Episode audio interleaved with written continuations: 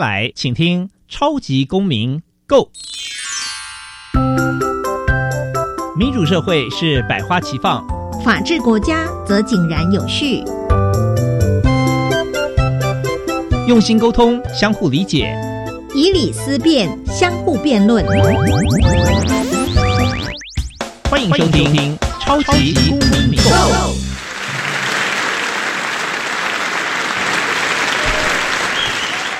欢迎收听《超级公民购》，本节目由教育部委托，由国立教育广播电台与财团法人民间公民与法治教育基金会联合制播。我是节目主持人夏立明，大家好。又到了我们一周一次的超级公民购啊！每次呢都聊很多这个蛮多的司法的议题啊，或者是很值得大家思考的议题。那么今天呢，想要邀请大家稍微来放轻松一点哦。我们今天邀请到了一位很年轻的律师，我们想要从他的故事呢来认识一下台湾的法治教育。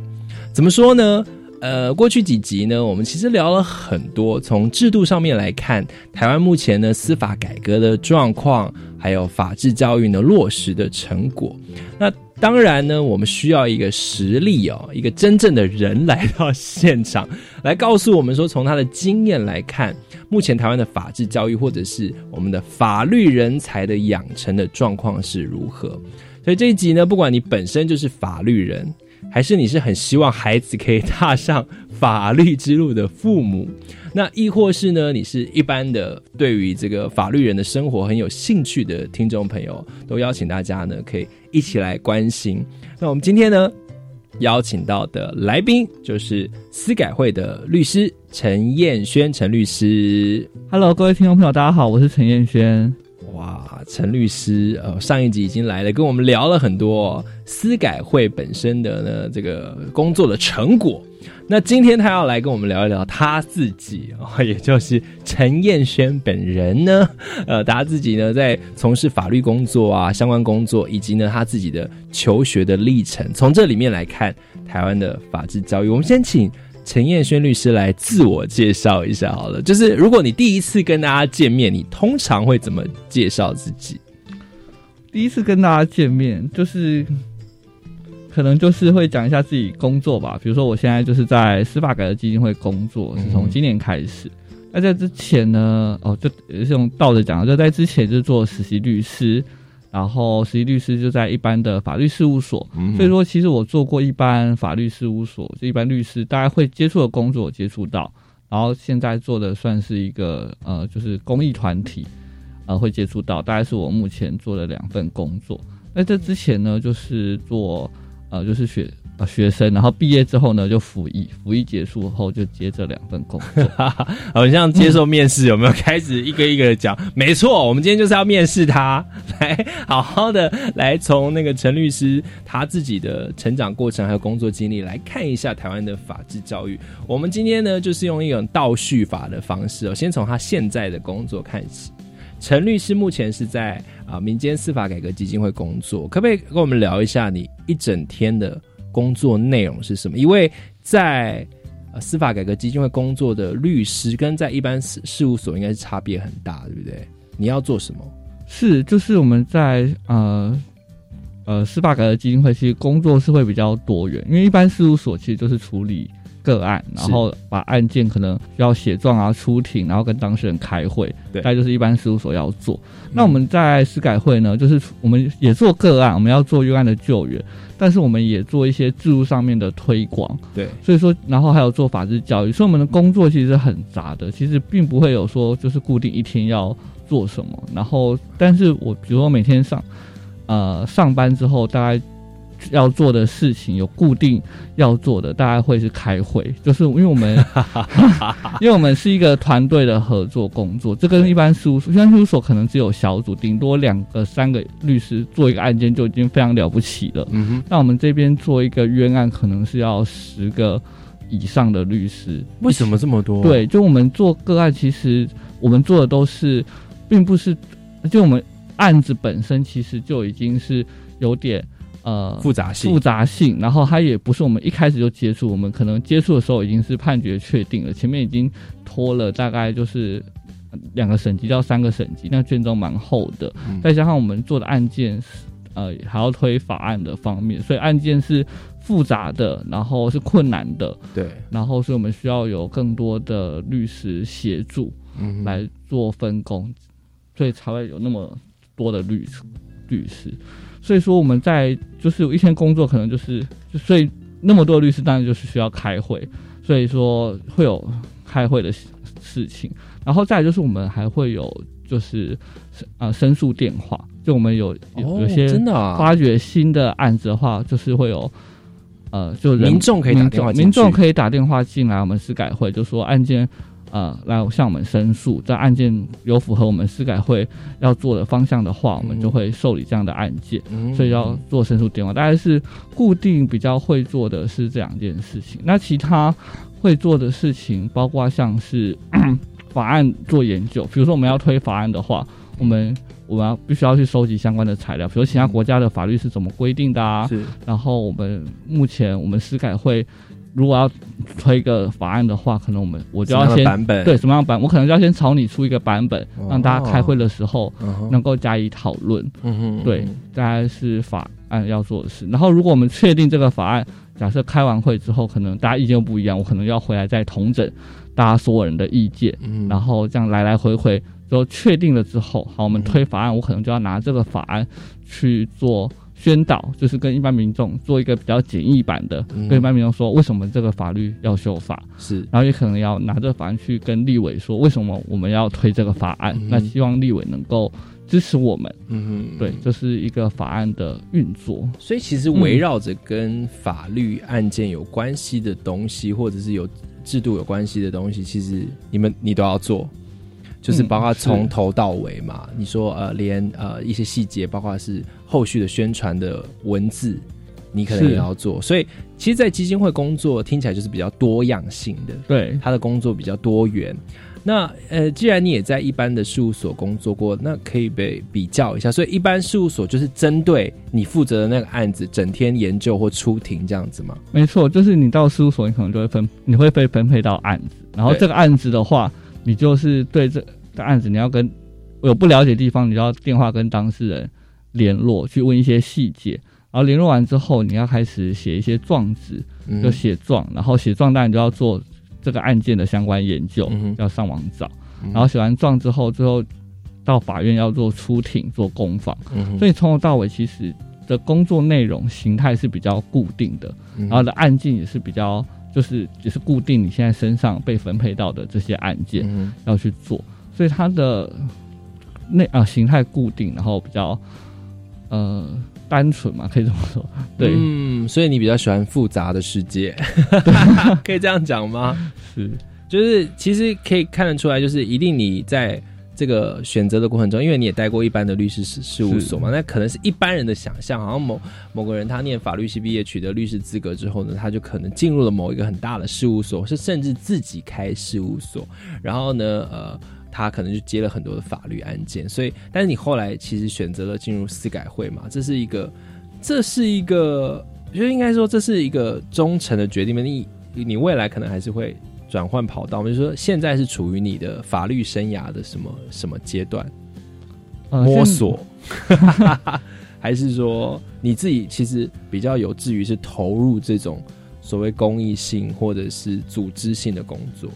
我自己，我觉得主持人自己猜很对。我其实就是会比较会想要走这种组织性，然后公益，不用说公益，就是比较希望做的工作内容是自己喜欢、自己快乐的。然后如在果事务所不快乐吗？就是在一般事务所的话，我觉得看状况，就是因为你的案件，你尤其是你是一个年轻的律师的时候，你其实没有那么多选案件的空间。哦，所以还是有那个学长、学弟、学姐，没有，就是你可能为了要就是这个意思，对不对？开玩笑，所以什么样的案件会被分给分配到年轻律师的身上？比如说，我不晓得，因为我们对于法律案件的想象可能很单薄，对我们来讲，每个案件都是差不多的。嗯，对，分配到年轻律师，当然就是会从比较简单的案件开始，哦这是一定比较简单，然后金额比较小，或是呃对当事人就是当事人可能判可能被起诉的罪名是比较轻的，就是一些比较简单，呃呃呃，就是年轻律师比较能够掌握的案件开始。你有印象？你接的第一个案件是什么吗？我接的第一个案件是一个遗产的案件，就是遗产的案件，可能一般的，可能就是只要学过法律，大家都会有所了解，就不是完全陌生的状况就况。争产就对。对，就是争产的案件，所以你中间要了，所以说在这样的案件中，你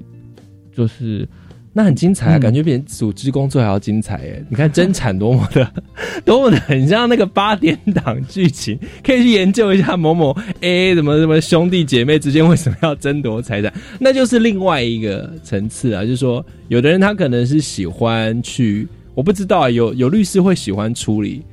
法律个案本身就他很 enjoy 说哇这个案件好有趣，这个你知道这个七个兄弟姐妹相争不下，为了一块祖产的地这样子，你所以是是这样吗？就是说每个律师他会有不同的兴趣，是不是？对我觉得每个律师要做什么，牵涉到他原本的个性，还有他原本为什么想当律师。嗯那原本想当律师，他可能，比如他想要赚大钱，那他可能处理的案件就是一些，就是非常大，就是那个金额都是非常大的，智慧财产对权，，让他能够收到非常多的律师费用，他可能就会走这条路。但有的律师，哪一条路啊？但是那后悔没有念啊。但有的律师他可能就是觉得想要找一份安稳的工作，所以他可能他在处理案件，他可能就不碰毒品，不碰刑事，他就碰那些他觉得他人生会过得很不安全。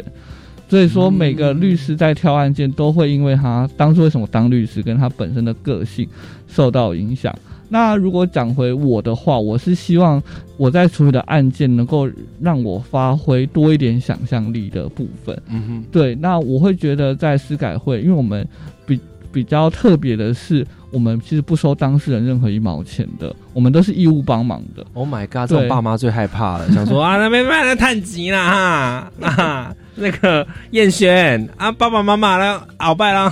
我们下半生呢，下半生下半辈子都靠你了，阿里就在这里基金会，阿，刚的募款没人没有人捐钱，这样子。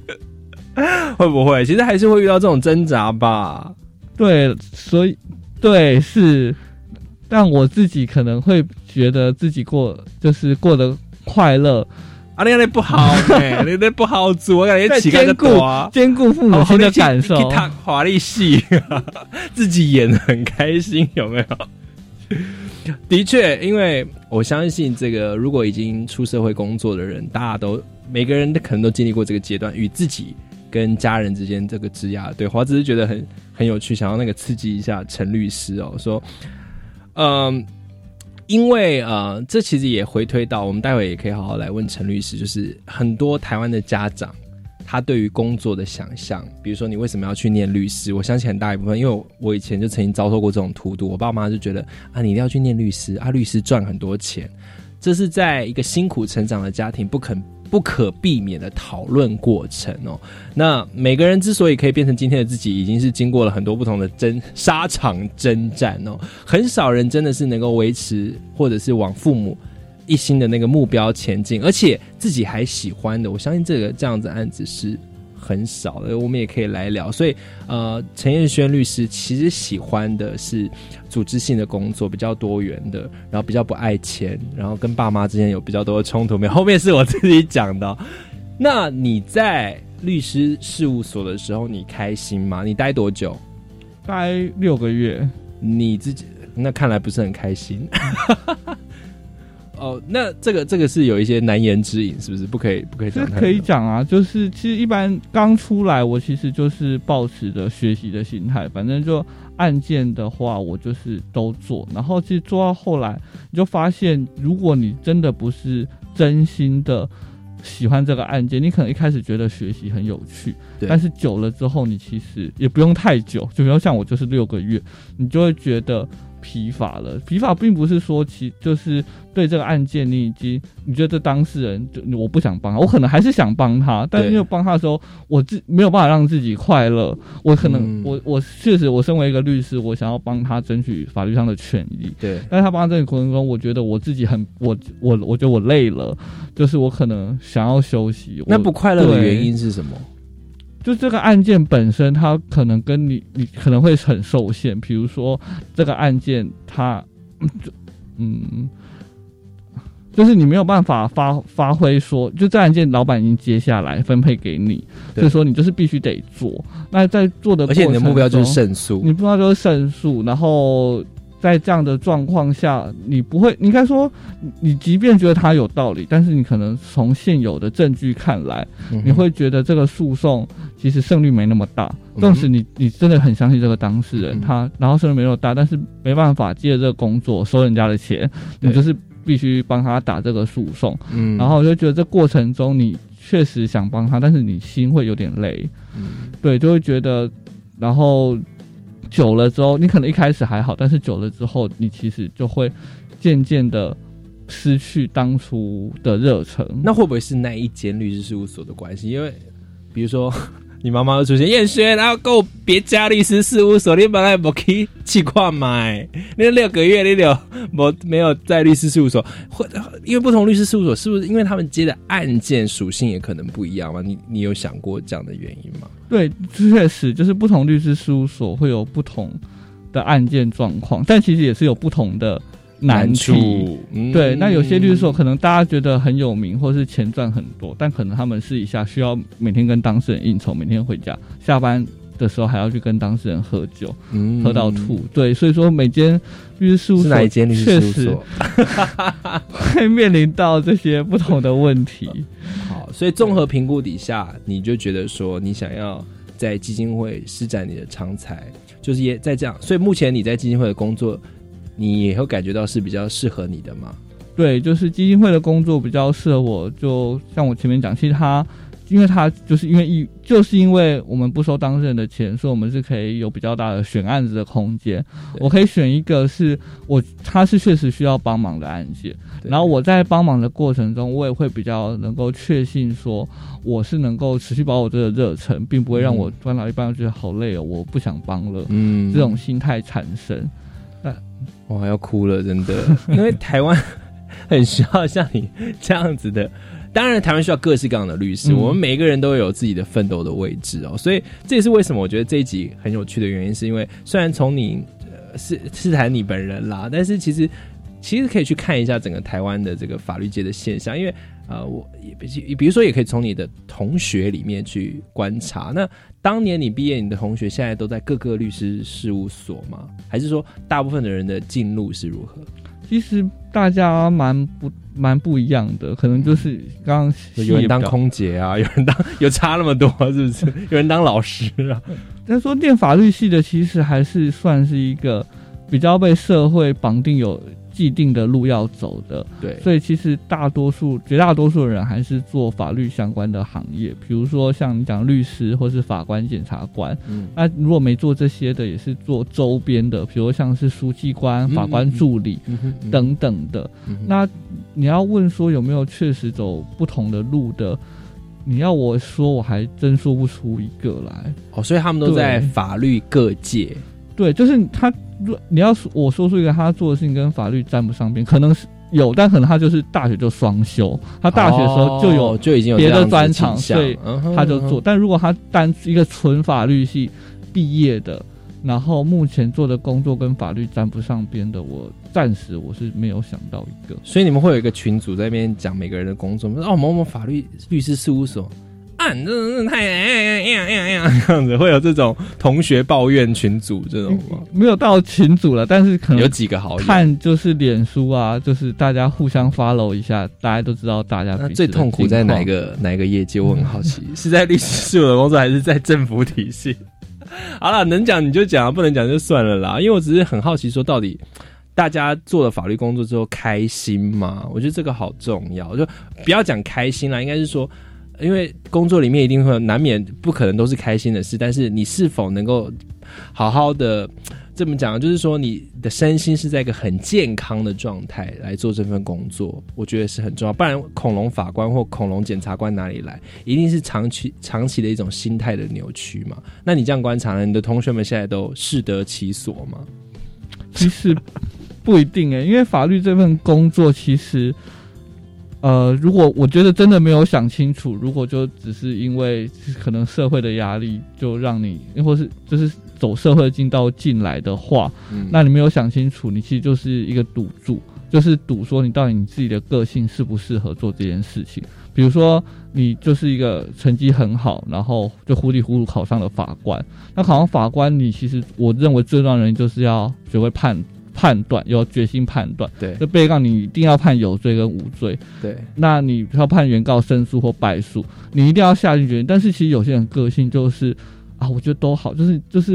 哦，我该怎么办？就是他可能是不敢判断的人，嗯那只是因为成绩好考上了法官，那这样他就可能会当得非常的痛苦。但如果他今天很幸运的，他是一个勇于下判断的人，那他当初可能也没有想清楚，那现在可能当法官就会当的觉得很顺遂。嗯对，所以说就是我身边的人，确实我自己的观察，我自己的观察是，如果你有先想清楚再进来的人，通常都过得不错，你确实有适得其所，因为嗯我们这个工作从我们进来的想象跟到现在其实是差不了多少，就是跟我们跟我们就就这跟你当初填志愿的时候，你就大概知道说你以后的工作会是怎样了。对，其实跟就是对是差不了多少的。哇，所以哦，刚才那个陈律师已经稍微有讲了一下，大概什么样的人适合做法律的工作。其实我们稍微休息一下，回来呢，要请陈律师来再倒叙往前推一点哦。他在大学念法律的时候的状况如何呢？那是不是每个人都适合念法律系，还是谁适合念法律系呢？休息一下，马上回来。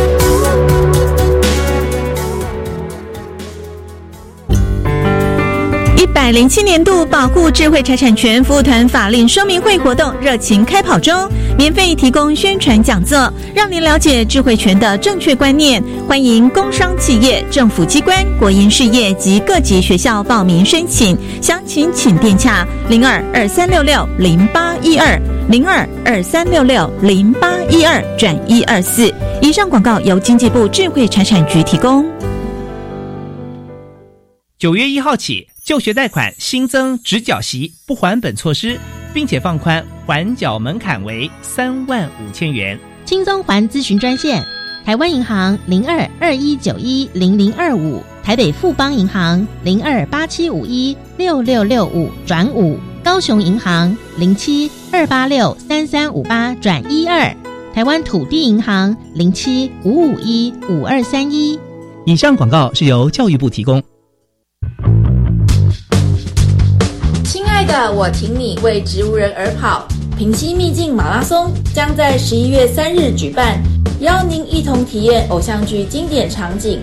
报名请上伊贝特网站查询。创世基金会邀请您用路跑帮助植物人，也为自己的健康而跑。爱心专线零二二三九七零一零一二三九七零一零一。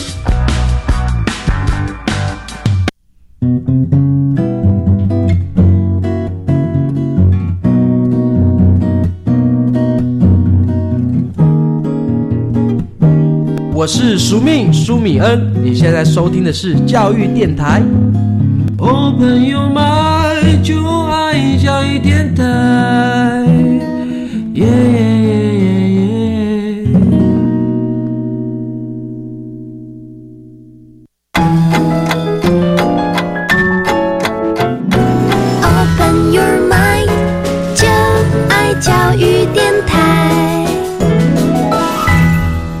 级公民购回到现场，我们今天要从一位年轻律师的例子来看台湾的法治教育还有法学教育哦。那我们现在这个阶段呢，来到了大学的教育，我们要请呃陈月轩律师来介绍一下。哎，我刚才第一段其实没有问你是几年次，可以讲吗？可以啊，我是七十八年次。我好年轻哦！我的天呐，一定很多听众在呐喊，对不对？七十八年次，七十八年次这样几岁啊？还有三十28。二十八，你看看各位观众有没有？各位听众有没有觉得非常的可？没有了，每个人都曾经二十八岁哦，所以二十八岁已经毕业大概四年，差不多四五年对。我有念研究所哦，你有念研究，所，所以我现在毕业大概三年，两年三年。那你介绍一下你的学历好吗？方便吗？可以，就我大学跟研究所都是念国立台湾大学法律系这样子。哎呀，学霸来了！你看，你看，好像说这样子，我是念台台大法律系这样子，哇，真的是很欠揍，想要给他锤下去。因为你知道，像至少在我这个年代，因为我知道之前薛清风律师有来，他说在更早的年代，其实法律大家是不想念法律系，因为可能当时的社会背景会觉得啊，在戒严的情况底下，念法律系可能万一你做法律跟政治有相关会有危险。但是这个情况到了民国。七零年，民国七十几年的时候就已经完全不一样了，因为从那时候开始，律师就被视为是一个声望很高、收入很高的一个职业，跟医师差不多，就是有好几个师嘛，律师、医师、会计师。所以我相信这个陈律师跟我这个年代交叠的也差不多，虽然我比较 年长了一些。所以台大法律系、台大法律研究所。那我们就从这个台湾第一学府的法律系养成来说好了。台大法律系教给了你什么最重要的东西？我觉得在法律系，其实你不要官腔哦，你就说哦，法律系对我的帮助很大。我们没有要听这种真实的。我觉得好，如果讲真实，我觉得帮助最大应该是同才，就是你会有一群，就是真的觉得非常非常聪明的人跟你坐在同一间教室里面，然后这时候你你不要趁机称赞自己好不好？因为那你也坐在那教室里啊，你想干嘛、啊？那其实是一一开始一定是很有压力的，然后但是在过程中你就会发觉。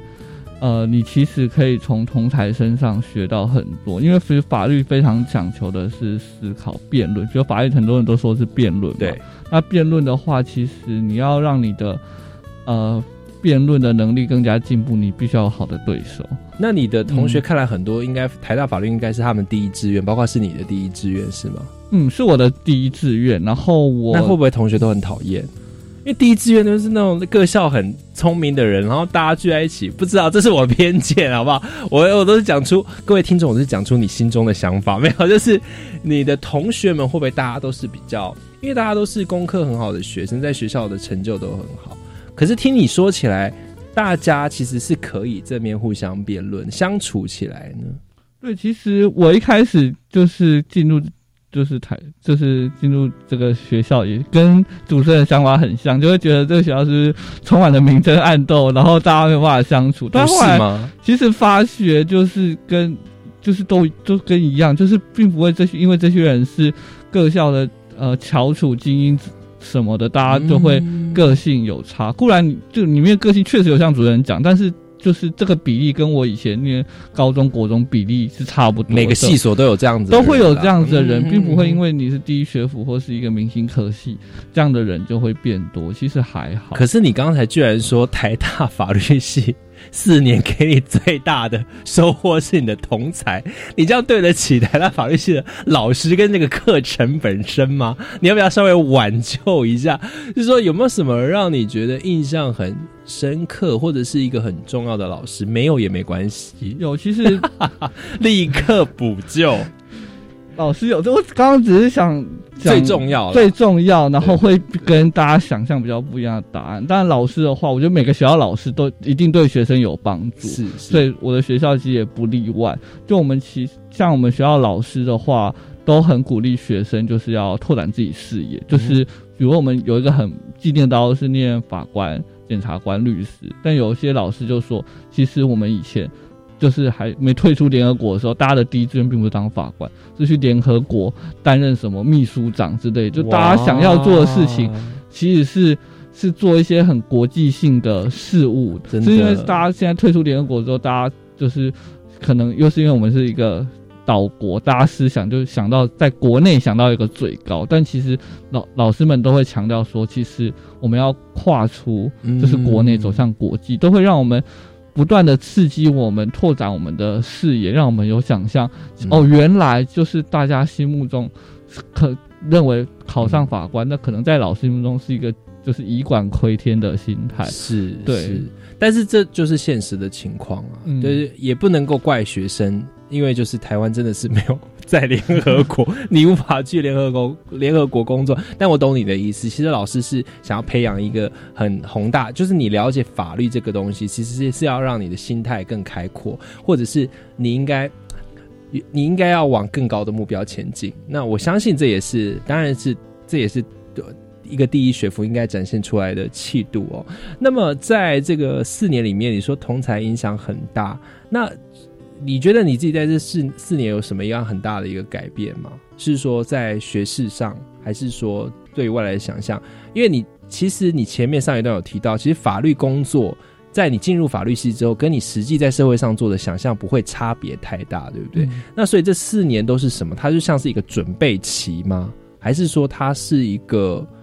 就是它它到底？因为比如说啦，比如说我念英语系，那当初我念师大英语系嘛，他的四年一个准备就是让你成为英文老师，他从你的发音啊、听力啊各个地。切切入，当然还有很多理论、文学啊，呃，这个教育学或者是语言学的学习。那在台大法律系，它是一个什么样的氛围？它是鼓励你理论思思考，还是有一些实务的讨论，还是还是怎么样？好，就是其实法律系它这个科系蛮特别，是它这个科系存在，其实就是为了。就有一个很基本目，就各校都一样，就是你必须要有法律系毕业，或是修完相关的学分，才能够考相关的考试。哦所以基本上它有它这个系本身就存在这个任务的前提下，它必须有很多的课是拿很多的学分数是拿来让学生能够满足去这个呃考国家考试的条件。嗯所以在这个学分数呃的要求下，他能其实能够做的事情就是呃就是这个是一个基础啦。一个基础，所以能够做的并不是全部整个呃每个学校的法律系都把所有学生来做他们想做的事情。了解，所以都有一固定的基础要修课，比如大就会修民法啦、刑法、宪法。那这个基础之外呢？对，所以接下来就是在这个基础之外的课呢，呃，我们呃在台大其实就会有修一些比较特别的课，比如说可以修，呃应该说我们学校可能就啊师资配置比较大，所以我们课就会比较多元。对。而在多元当中，你其实就可以都去各修一点，然后找寻一个你比较有兴趣的部分，然后去修，去再做更进一步的探什么法律文学，呃法律文学相关的呃有我们有法学名著选读。哦。对，比如像，然后有各种语言，比如说像就是英美法学名著学就是有，然后有日文的，有德文的，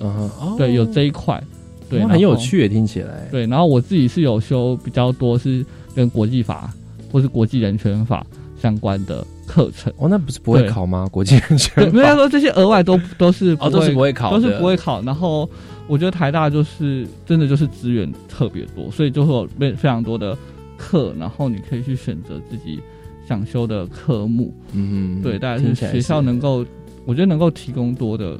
是这部分。所以它也跟英语系一样，比如说不同法律系有不同的自己的特色嘛。是，比如说师呃，我刚才用英文系来举例，因为我自己比较熟悉嘛，嗯可能师大英语系它就是要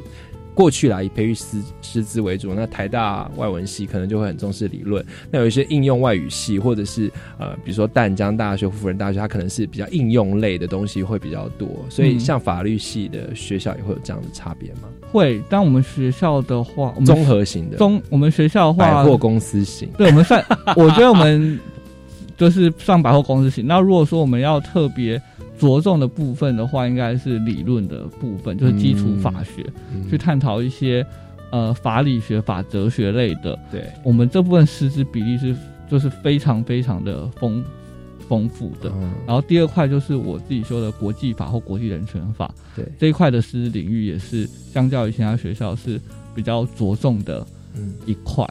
对，那呃，这个阶段的尾声，我想请你谈一下说那你观察谁适合念，谁不适合念？有人进来之后觉得很痛苦的嘛，然后有人如鱼得水，那个差别会是什么？好，我觉得进来会觉得很痛苦的是，你他可能没有会学会做一点批判性的思考。就法律系的话，其实你有你最基本就有两个立场嘛，就是原告跟被告。那两个立场的话，你要做攻防，你必须先你要学会换位思考。你要说，我现在站在原告立场，我会怎么想这件事情？对，那我现在站在被告立场，我就会怎么想这件事情？嗯，那这两件事情你要互相想的时候，你要跳错，你要站在一个法官的立场。那这两个立场相互权衡之后，你要各比较他们的分分析优缺点、嗯利弊得失之后，嗯你要做什么样的判断？哇，对那如果你本身不是一个非常会换位思考的人，会站在别人就是别人立场思考的人，你可能过去的教育给你的训练是，就人家说什么你就是什么，或是你嗯只会比较会从自己的这不是大部分学生都是这样吗？人家说你要你你你有没有办法试着学习？就是如果有些人在学习这块比较有障碍的话，他可能就会比较没有办法在法律这个工作做的比较快乐。那如果我现在是一个嗯高中生，我怎么知道我适不适合念法律系？我我有没有个什么明确指标？我也我也不知道我会不会换位思考啊，因为我现在就是一个死死读书，也不是死读书，嗯就是我现在就是一个呃，可能每天这样念书，然后整天就是我要凭借着什么，然后我可以把我的系所，我要我以法律系为目标，嗯，它有一个什么指标吗？我觉得身为一个高中生，我就以自己高中的时候，就是你看你会不会对事情有愤愤不平的态度。比如你平常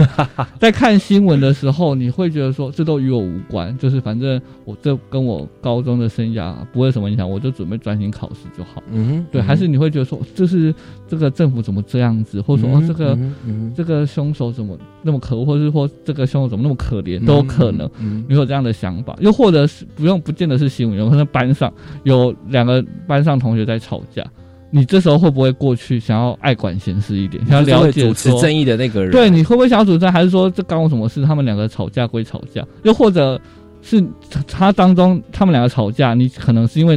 比如其中一个是你的朋友，你就一定是站他那一边，那这样你也不适合念法律系。你是一个能够对事不对人的话，那你分析到底两个人谁对谁错？哎呦哎呦，对好，我觉得慢慢那个勾勒的那个形象有出来了。好，嗯那我们其实这一段呢，就呃回顾了陈律师 在大学时候的一些呃学习哦。那么在也是稍微休息一下回来之后，我们要请他再往前再推一下，比如说在高中的时候，或在更小的时候，是一定有一些契机是慢慢的这样铺成的嘛。其实我们到了一个年纪，回想说我们为什么会变成今天这 变成今天这样，好像很不好。没有，就是为什么会成为今天的这样的一个人，其实他是有很多生命的累积而成的。回来我们来谈这件事情。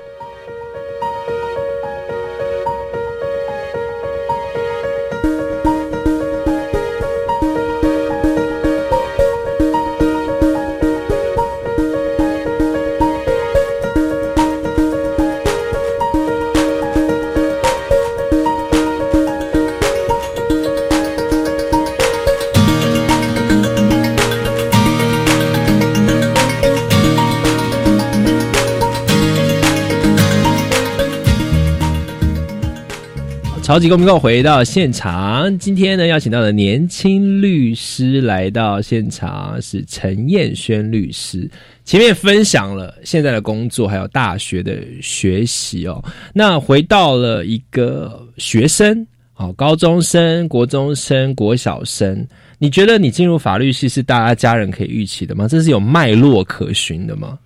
哦，这件事情绝对不是，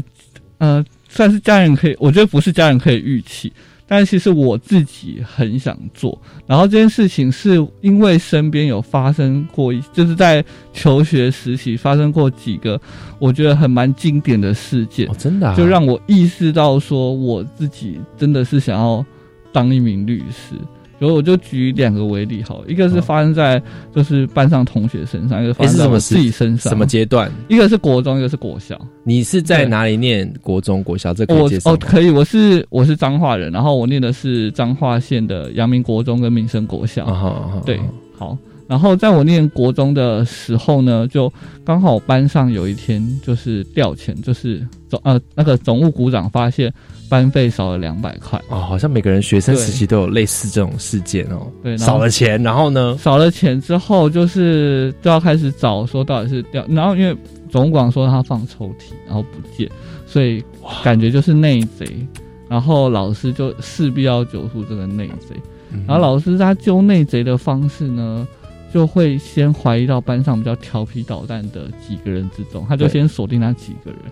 不意外啊。然后这几个人都他们都否认是他们拿这个嗯钱哼，嗯哼嗯哼，然后否认到最后呢，就是老师老师不知道是他凭借他的第六感还是怎么样，他就他调他调查这件事，他全部都公开。他就有一天就跟全班同学说，就是某一个同学他在睡觉，就是他发现他锁定的这几个同学中呢，其中一个同学在午休睡觉的时候翻来覆去，怎么都睡不着，对，所以就最后就锁定那一位，就是他直接跟班上的同学讲，他所有的指名道姓。调查过程都跟全班的同学讲。天哪，他其实就是希望全班的哦同学给他压力，让逼他承认。那个同学也在现场，对，然后那太个，可怕了。然后那个同，然后他又私底下其实找那个很多他那那位同学，一直跟他就是等于是有点要逼供，逼他承认，嗯说是他偷了班费，嗯就逼到那个同学说，如果是我偷班费，我就跳楼。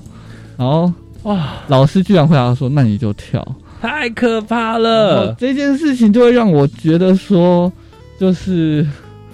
我觉得太不正义了，嗯就是会觉得你这样子没有证据，只是凭借内心的第六感，然后就去冤枉一个人，嗯然后还会透过班上的同学，希望能够排挤、施压、排挤他，或是给他压力，嗯，让他能够承认。我觉得这不是我想看到的的样子。那你当时是什么扮演什么样的角色？我当时其实我我有意识到这，就我知道班上有些人不相信他，就是就觉得他就是老师内心的调皮捣蛋鬼，就会觉得是他。对，但其实，然后班上另外有一一群人就会觉得说，我会觉呃，并不是他，就是、嗯不认同老师对做，法。因为说不认为不是他，并不是因为我们确实有任何证据不是他，嗯。而是而是会认为说，应该老师要提出相关的证据，就老老从老师的做法对，会觉得他提不出证据的情况下就不是他，所以在这样的状况，其实我就很早在国中就是就有那种无罪推定的嗯想法存在。天哪，那这件事后续结果怎么样？你还记得吗？这件事的后续结果，就那个钱最后总务股长说他找到了，哎，然后就会让所有班上同学就会说，是不是其实总管自己放到哪里他不见忘记他忘了，然后就出来，然后这件事就这样，因为总一个总务找到了，所以这件事就老师也没有再继续追究下去。那整件事在我心目中就会，留下我其实想，就是到现在我想起，我就觉得才太，那内心真的觉得这样子冤枉一个人，好可怕、很愤愤不平。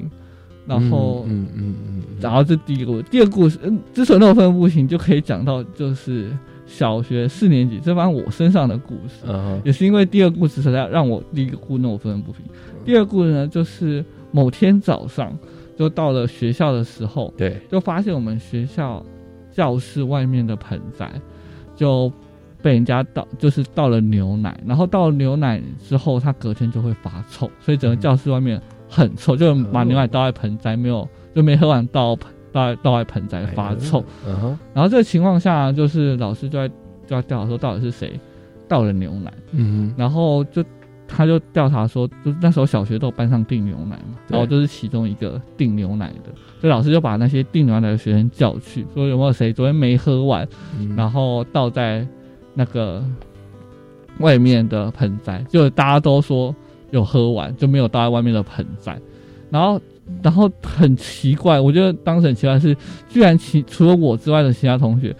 都可以找到同人证人来证明说他们确实有把牛奶喝完。我想，我心里面想说，为什么牛奶喝完这件事情会让别人知道？好，这先不管，然后反正就是我是唯一一个那个没有。没有人人能够的证，没有证人，所以等于是老师就把苗苗头就锁定在我、嗯我的身上。然后，但我觉得我自己当时国小老师比较幸运的，就他并不会跟全班昭告，然后这样子去逼我。他私下找你，没有，他就有私下找我，他就会说，就是他他会属于有一种，就是一边怀柔一边施压，轩轩，如果是你的话，你要承认哦，老师不会处罚你，对之类的，就是他会有这样的状况。然后当时我就是也是很坚决说，这真的不是不是我。然后然后那时候我没有辩解，但老师也知道，其实那个盆栽是在教室外面，所以有可能是其他班的学员来到，嗯也有可能。嗯嗯所以当时就是老师就是等于也只只教出过一次，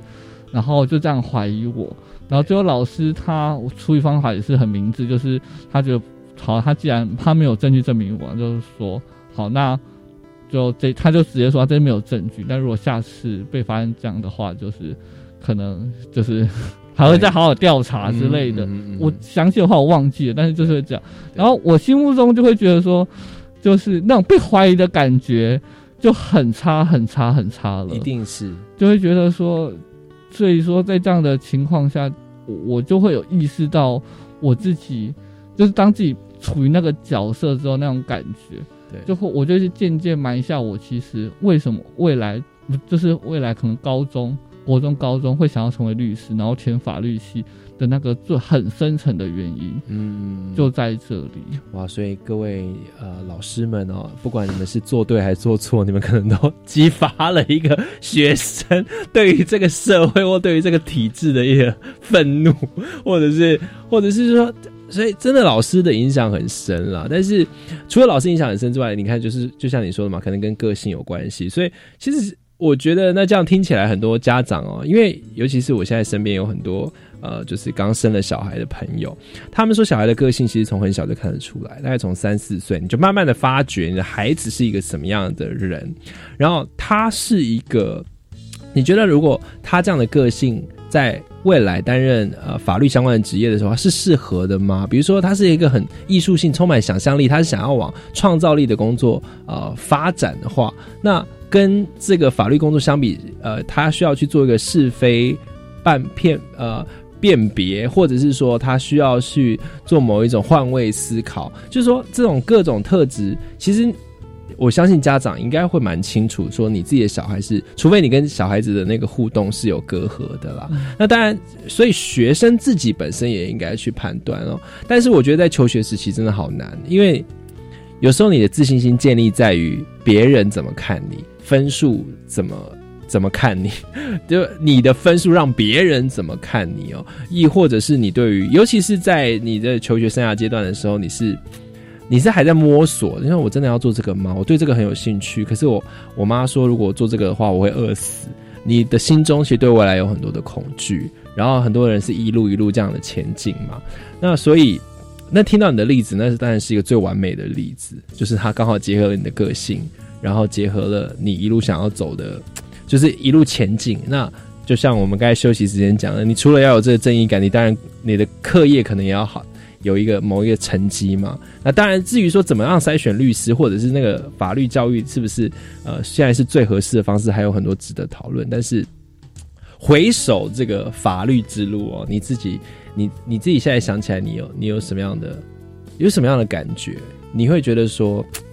呃，其实顺就是听起来是很顺理成章的、啊，对不对？对你以你的以你的这个例子来说，我会觉得我自己是蛮，就以当然我以现在来看，我过去后，我会觉得蛮幸运的，就是我有很早就能够透过一些生活的事件事件，了解自己的个性，是。然后了解自己在乎什么，然后自己的价值观是什么，然后这这样的个性呢，在我比如说高中在选就是那么多科系的时候，嗯哼，我能够比较有方向性的去了解，比如因为我觉得我个性很像法律系，那我就以此为基准去了解说，哦，律师在做什么，法官在做什么，检察官在做什么，嗯嗯然后去了解他们的工作形态跟内容，然后在此分析、哦，我的个性呢，哦，可能会比较像是律师，因为我可能想比较觉得案件对我而言是重要，没有就是，但是可能法官、检察官那完全无法挑案件，对，